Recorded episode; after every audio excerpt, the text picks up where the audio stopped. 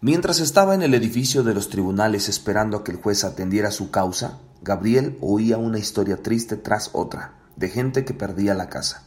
Muchos atravesaban el proceso como si les resultara un tema conocido, pero una mujer llamada Lucía parecía desconcertada. Él percibió que la mujer no sabía qué hacer ni a dónde ir. Trató de callar la suave voz interna que lo incitaba a ayudarla, pero no pudo.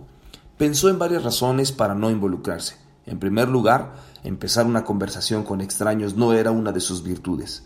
En segundo lugar, tenía miedo a que lo malinterpretara, pero pensó que Dios lo estaba induciendo y no quería arriesgarse a desobedecer.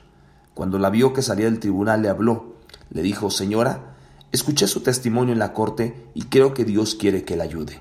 Al principio, Lucía desconfiaba, pero Gabriel aseguró que su actitud era sincera hizo un par de llamadas telefónicas y, lo, la conectó con gente de la iglesia local que le brindó la ayuda que ella necesitaba para no perder su casa. Dios nos ha llamado a un servicio activo.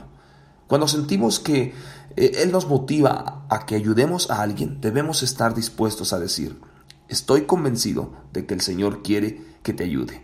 Nada nos hará sentir mejor que cuando servimos a los demás. Hoy es una gran oportunidad para abrir nuestros ojos, levantar nuestra vista y poder percibir a qué personas Dios quiere que